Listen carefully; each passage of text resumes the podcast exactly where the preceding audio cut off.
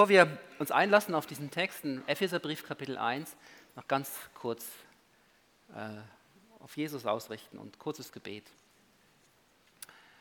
Ja, Herr, du machst das möglich, dass wir so als Gemeinde unterwegs sind. Jung und alt, ganz aktiv in der Mitarbeit, wie wir da gerade so einen Einblick bekommen haben, und andere mehr im Hintergrund. Danke, Herr, für das Wunder deiner Gemeinde. Und das Ganze, das ist verwurzelt auch in deinem Wort, wo wir auch jetzt wieder hören. Und deshalb bitten wir, öffne uns die Augen, dass wir sehen die Wunder an deinem Wort. Amen. Es ist ein Gemeindegebet im Epheserbrief in Kapitel 1. Wir sind auch in so einer Art Predigtserie, wo es immer wieder auch über Gebet geht, jetzt gerade am Anfang des Jahres auch. Und das ist heute auch ein kleiner Beitrag im Rahmen unseres Abendmahlsgottesdienstes. Und da geht es los ab Vers 15. Ich lese mal die ersten beiden Verse. Epheser 1, 15 und 16. Darum auch ich, schreibt Paulus, darum auch ich, nachdem ich gehört habe von dem Glauben bei euch, glaube an den Herrn Jesus und von eurer Liebe zu allen Heiligen höre ich nicht auf zu danken für euch und ich gedenke euer in meinem Gebet. Es gibt uns einen kleinen Einblick in das, was man sich so von der Gemeinde in Ephesus erzählt. Man redet über die Gemeinde. Nachdem ich gehört habe von dem Glauben bei euch an den Herrn Jesus und von eurer Liebe zu allen Heiligen. Die Gemeinde ist anscheinend bekannt, der damaligen Welt rund ums Mittelmeer herum bekannt für ihren Glauben an den Herrn Jesus und sie ist bekannt für ihre Liebe, nämlich zu allen Heiligen. Das finde ich ein bemerkenswertes Phänomen. Die Gemeinde in Ephesus lokalisiert heutige Westküste der Türkei, also fernab von dem Ort, wo Paulus schreibt. Paulus sitzt im Gefängnis, sowieso einigermaßen isoliert. Man weiß nicht ganz genau, wo das war. Entweder in Caesarea, Caesarea in der Nähe des, äh, also heute, heutigen Israel, im Nordisrael, Haifa, da in der Nähe, Caesarea. Oder vielleicht sogar in Rom. Ähm, zeitlich kann man das so zuordnen, man weiß, er war im Gefängnis. Deshalb tippt man entweder auf Caesarea, auf Rom. Tut nichts zur Sache, jedenfalls weit weg von Ephesus und isoliert im Gefängnis hört er, was man sich so erzählt über die Gemeinde. Und da geht es um zwei Punkte, der Glaube, der in der Gemeinde lebt und die Liebe zu allen Heiligen. Jetzt mit der Liebe, da kann ich mir das so spontan und auch bei näherem drüber nachgrübeln, kann ich mir das sehr gut vorstellen. Das ist das, was Jesus schon gelehrt hatte, wo er gesagt hat, wenn ihr Liebe untereinander habt, das wird das Erkennungszeichen sein in der Welt. Man, daran wird man euch erkennen als meine Nachfolger. Und da braucht es nicht viel Fantasie, um sich das vorzustellen, wenn, wenn es jemand gab in der Gemeinde, wo, wo vielleicht tief unten durch musste, vielleicht eine Witwe, die ihren Mann verloren hat, vielleicht sogar, weil ihr Mann den Märtyrertod gestorben ist dann waren andere da, die das aufgefangen haben. Es gab noch keine Sozialversicherung damals. Dann war die, die tragende Kraft der Gemeinschaft war da, um diese Personen durchzutragen. Viele andere Beispiele kann man sich da so ausmalen. Ganz andere gesellschaftliche Verhältnisse wie heute. Aber was tragende Gemeinschaft und Liebe untereinander ausmacht, kann man sich sehr gut vorstellen. Aber wie ist es mit dem Glauben? Ich habe mich wirklich gefragt, wie haben die Geschwister damals in Ephesus, wie haben die geglaubt? Was haben sie getan aus dem Glauben heraus, dass, man darüber, dass es darüber etwas zu reden gab, dass das sogar der Paulus in seinem Verlies im Gefängnis erfahren hat? Was wird das wohl gewesen sein? Und äh, beim Predigtvorbereiten habe ich dann so gemerkt, ja klar, das versuche ich mir jetzt aus, auch so vorzustellen, ähnlich wie die Liebe, Glaube und dann, dann sind, sind mir auch Dinge eingefallen, wie man glaubt, dass man auch drüber reden kann. Und dann kam ich aber auf die Idee, anstatt jetzt einfach so meine eigene Fantasie euch zu predigen, ähm, da gibt es ein Kapitel in der Apostelgeschichte, wo uns historisch überliefert, wie die Geschwister in Ephesus geglaubt haben, sodass man darüber gesprochen hat und Paulus das im Gefängnis auch hören konnte. Das ist nämlich Kapitel 19 in der Apostelgeschichte, gibt uns einen Einblick in, in, in die Gründungsgeschichte und auch in die, in die Folgezeit der Gemeinde in Ephesus. Und äh, darf daraus jetzt einige Beispiele, wie das mit dem Glauben in Ephesus war, dass man darüber sprach. Also Grundfrage, wie lebte, lebten die Christen ihren Glauben in Ephesus, sodass das hörbar wurde, sogar im Gefängnis, wo Paulus saß. Da ist zum Beispiel Vers 9. Also der Geburtsort der Gemeinde in Ephesus war wie vielen anderen Orten auch die jüdische Synagoge in Ephesus, aber dann gibt es dort Ärger, es gibt Zoff. Und dann heißt es dort, ähm, als aber einige verstockt waren im Kontext der jüdischen Synagoge und nicht glaubten und vor der Menge übel redeten von der Lehre, trennte er, Paulus, sich von ihnen und sonderte auch die Jünger ab und redete täglich in der Schule des Tyrannus. Also es gibt Gegenwind, es gibt Gegenlehre, es gibt Aufruhr in der jüdischen Gemeinde. Und was bedeutet, bedeutet es in dieser Situation zu glauben? Wir sehen es hier in diesem Beispiel. Hier in der Situation bedeutet es zu glauben, fest zu, zu bleiben, fest in der biblischen Lehre.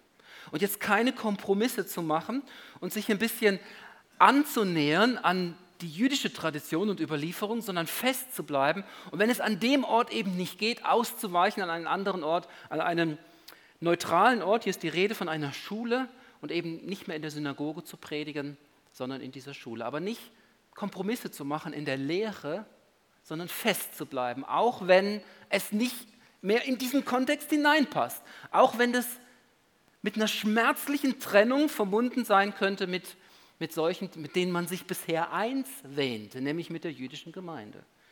Das, ist, das überliest man schnell, aber das hatte ganz konkret und praktisch zur Bedeutung, dass Familien auseinandergerissen wurden. Man riskierte den Bruch hier mit mit der Einheit, mit, mit der jüdischen Gemeinde. Das riskiert Paulus. Er sagt, nein, ich predige das Evangelium von Jesus Christus und wenn es in der Synagoge nicht mehr geht, dann eben an einem neutralen Ort. Man könnte auch sagen, das hat was mit Treue zu tun, mit Festsein, mit, mit Klarheit, mit Direktheit. Das Evangelium, das geben wir nicht preis. Wir predigen es da, wo Gott offene Türen schenkt. Dann, Vers 11 heißt es, also gerade im Anschluss, Gott wirkte nicht geringe Taten durch die Hände des Paulus.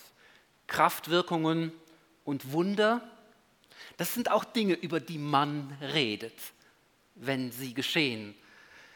Äh, wunderbar, wenn es nicht dahin führt, dass wir so wundergläubig werden, sondern wenn wir einfach sehen, Gott wirkt auf verschiedene Weise und manchmal auch, indem er ähm, die Gesetzmäßigkeiten unserer Erde außer Kraft setzt. Er ist einfach größer, er steht darüber.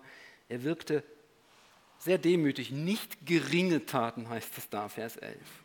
Vers 12, es wird das konkretisiert, Krankheiten wichen von ihnen, böse Geister fuhren aus. Also nach, der, nach dieser Trennung passieren große Dinge, Gott stellt sich dazu. Vers 18 heißt es, viele wurden gläubig und bekannten und verkündeten öffentlich. Das hat ja auch was damit zu tun, wenn das, was nach draußen dringt, das sind dann auch die Dinge, über die man redet. Wenn hier, hier drinnen großartige Dinge geschehen, aber wir nicht drüber reden nach draußen, dann fängt man auch nicht dran, äh, drüber zu sprechen. Glaube hat etwas damit zu tun, dass wir auch drüber sprechen, das, was Gott tut, es öffentlich machen. Vers 19 beschreibt dann, wie öffentlich Literatur verbrannt wird. Heikles Thema, aber wenn man den Kontext beachtet, es sind Dinge, die, wo man in okkulte Dinge verstrickt sind, Literatur, die wirklich äh, vom Bösen her inspiriert ist. Das tragen die Leute zusammen und verbrennen das öffentlich. In der Stadt, wo es einen Tempel gab, der, der griechischen Göttin Diana, äh, geht man voll auf Konfrontation. Das ist Glaube, über den man dann redet, auch über die Grenzen des eigenen Dorfes hinaus. Das ist hier der Hintergrund.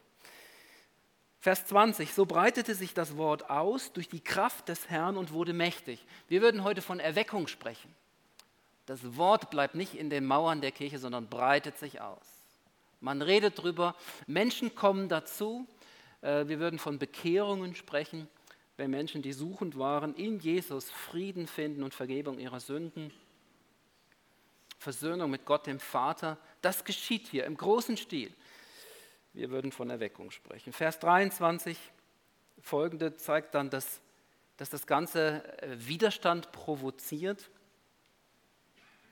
eben auf Seiten derer, die in Kontakt standen mit dem Tempelkult der Göttin Diana. Und irgendwann sieht sich Paulus dann auch gezwungen, die Stadt zu verlassen und weiterzuziehen. Also eine Gemeindegründungsgeschichte, wo wo es ähm, gewaltig zu und her geht, eine ganz lebendige Geschichte. Und das, ähm, das zieht Kreise. Darüber spricht man. Und wir haben einfach ein paar Jahre später im Epheser diesen, dieses Zeugnis von Paulus, äh, das, was, nachdem ich das gehört habe von euch, von dem Glauben an den Herrn, Jesus Christus, den Kyrios, Jesus Christus, er ist Herr, er ist Herrscher, er hat die Kontrolle, er regiert. Und als ich davon gehört habe, das hat mich dazu veranlasst, nicht aufzuhören, für euch zu danken und im Gebet für euch einzustehen, dass ihr fest bleibt und dass ihr daran festhaltet. Wie leben wir unseren Glauben in Rieche, der Feg, dass man von unserem Glauben spricht? Wovon spricht man in unserem Dorf, von unserer Gemeinde? Diese Frage musste ja kommen, oder? Worüber spricht man bei uns? Die haben ein wunderschönes Gemeindezentrum vor fast zehn Jahren jetzt. Nächstes Jahr haben wir, glaube ich, unser Zehnjähriges. Wunderbar im Erleströschen, das alte Vereinshaus, wir haben wunderbar was draus gemacht. Habt ihr schon gehört, der, äh, der Hauptpastor Simon Kalwey verlässt in dieser Gemeinde, äh, in diesem Jahr die Gemeinde, er geht nach Steffisburg in die Feg, dort eine neue Berufung angenommen. Das sind so die, die Dinge, die man so hört. Ich möchte, dass die Menschen in unserem Dorf und in unserer Stadt, in unserem Land beginnen über das zu sprechen, wie wir unseren Glauben leben und wie wir Liebe untereinander praktizieren. Das ist für mich aus meiner Sicht als Pastor ein lohnenswertes Ziel, eine Vision, daran festzuhalten. Ich möchte, dass man über uns redet. Und ich habe ja eben Beispiele genannt, das ist ja gar nichts Negatives. Manchmal werden auch negative Dinge kolportiert. Aber ich möchte, dass über wesentliche Dinge gesprochen wird.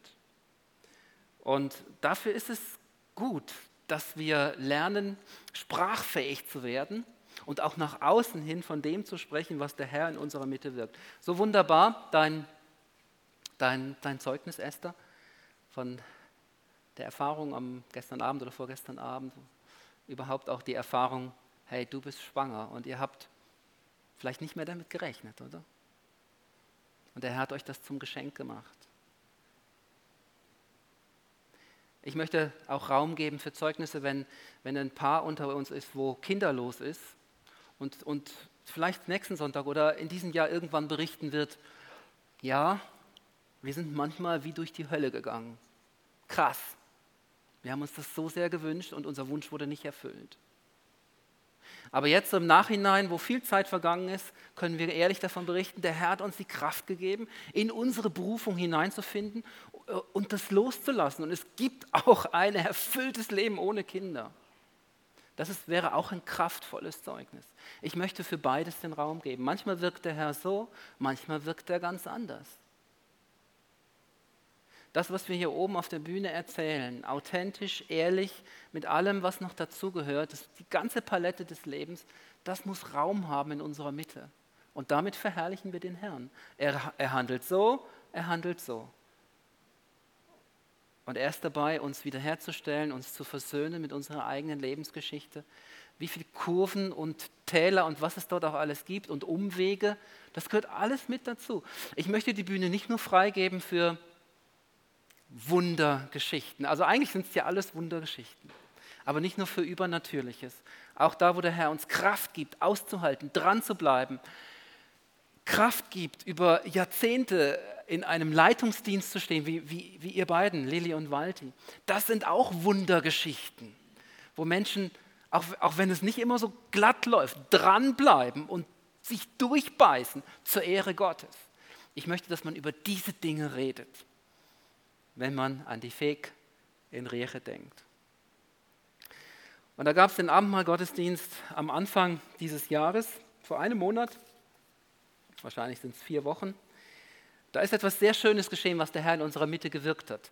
Es war die Andrea, die Andrea Vögt, die im Rahmen vom offenen Mikrofon, das gibt es heute auch noch, nach dem Abendmahl, den Mut hatte und den Glauben hatte, aufzustehen und zu sagen, ich habe den Eindruck, der Herr möchte jemand heilen, der Schmerzen hat am rechten Arm. Und dann meldete sich auch jemand mit Schmerzen im rechten Arm und dann bildete sich so eine kleine Traube ganz spontan unter der Leitung von der Andrea und sie haben für ihn gebetet und er berichtet bis heute, dass, dass ähm, Erleichterung hineingekommen ist, also dass es ihm besser geht nach dem Gebet. Gleichzeitig aber, so fast unbemerkt, der, an der anderen Seite vom Gottesdienst stand auch jemand auf und das war die Marianne Landolt, die ist heute Morgen da. Und auch dort bildete sich ganz spontan eine kleine Traube um dich herum und es wurde für dich gebetet. Du hattest starke Schmerzen in deiner Schulter. Und was da passierte am anderen, am anderen Ende von unserem Raum, das möchtest du jetzt selber erzählen. Danke, Marianne, für dein Zeugnis heute Morgen. Und mein Gebet, unser Gebet ist, dass der Herr das braucht, dass man darüber redet, wie wir unseren Glauben an Jesus leben. Danke, Marianne. Dass ich überhaupt da vorne stehe, das ist für mich ein Wunder, weil ich bin nicht eine, die vor die Leute herstehen Vielleicht so unter vier auch.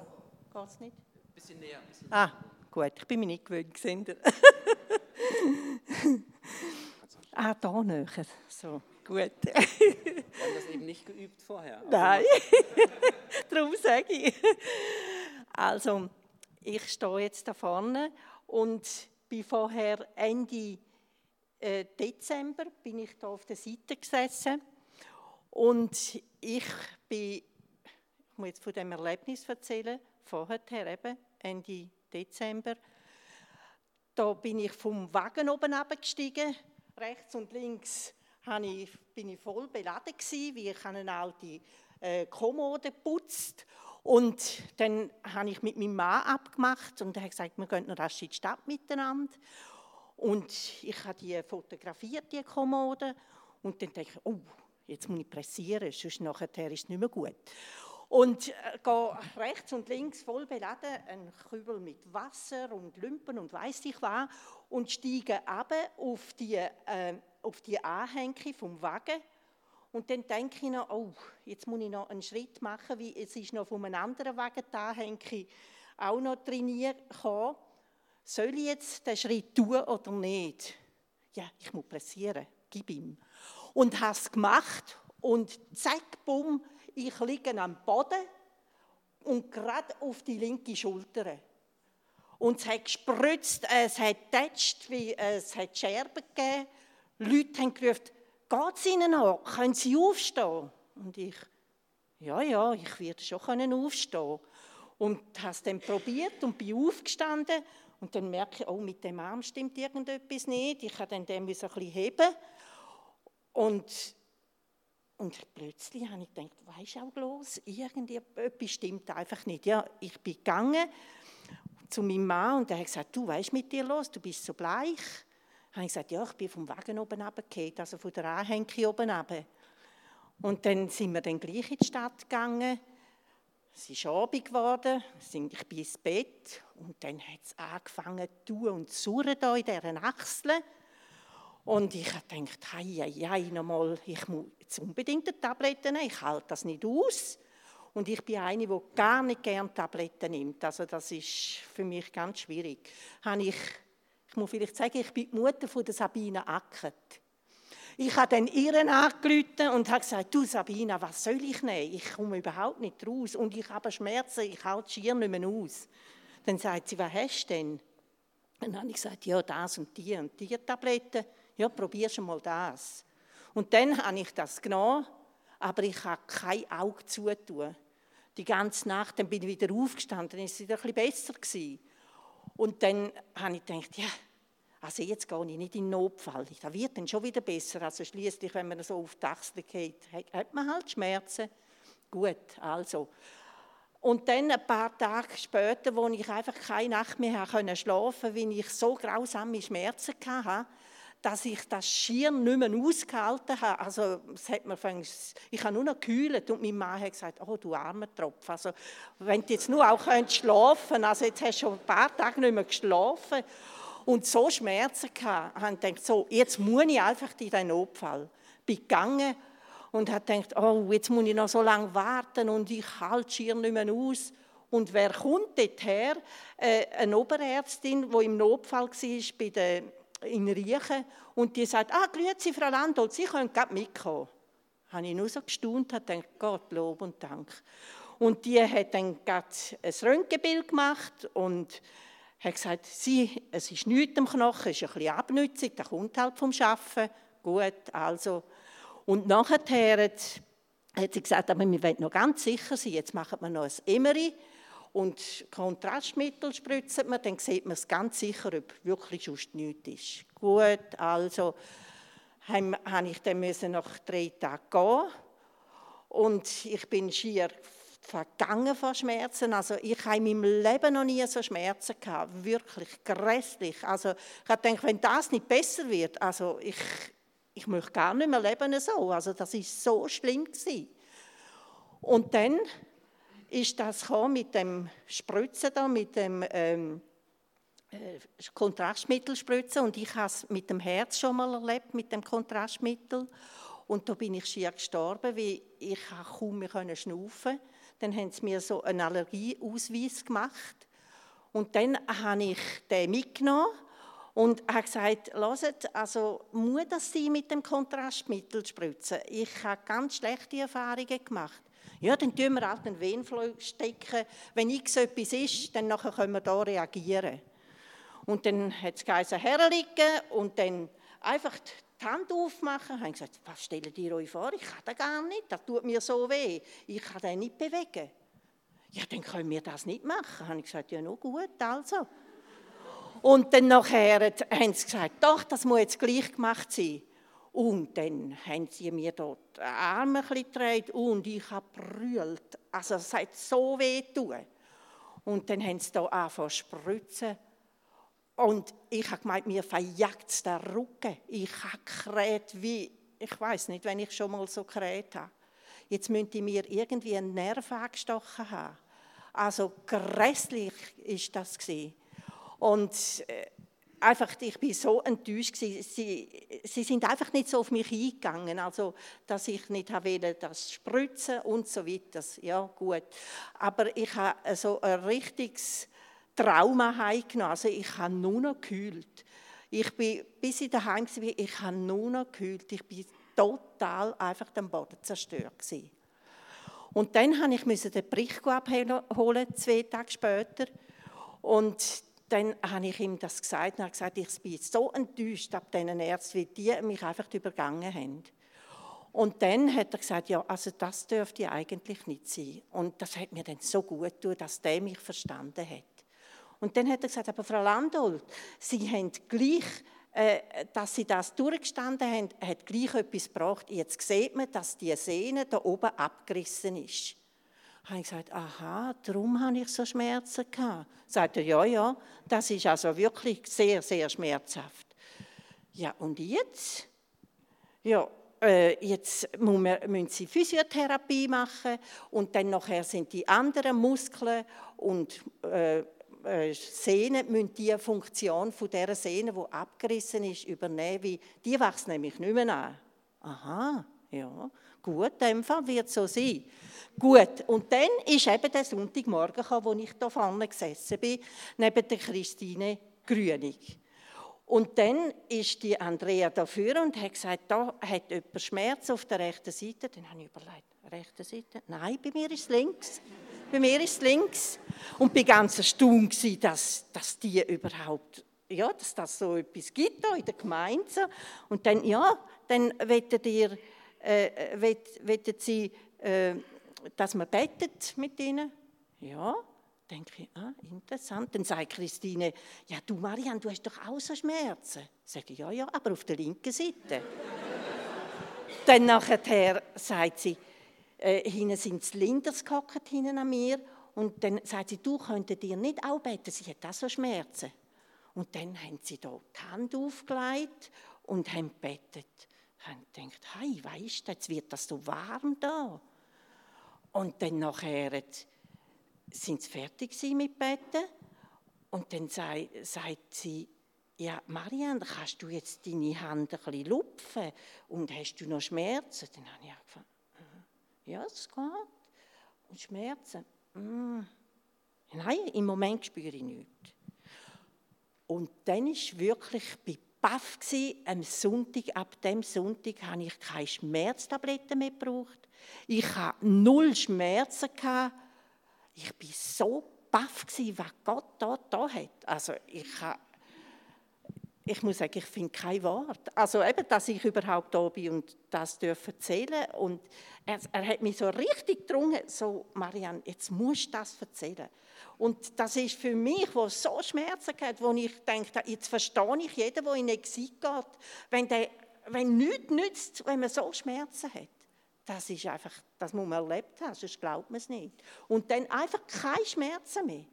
Also das ist für mich unglaublich eine tiefe Gotteserfahrung, die ich da erleben durfte. Unglaublich. Ihm sei er.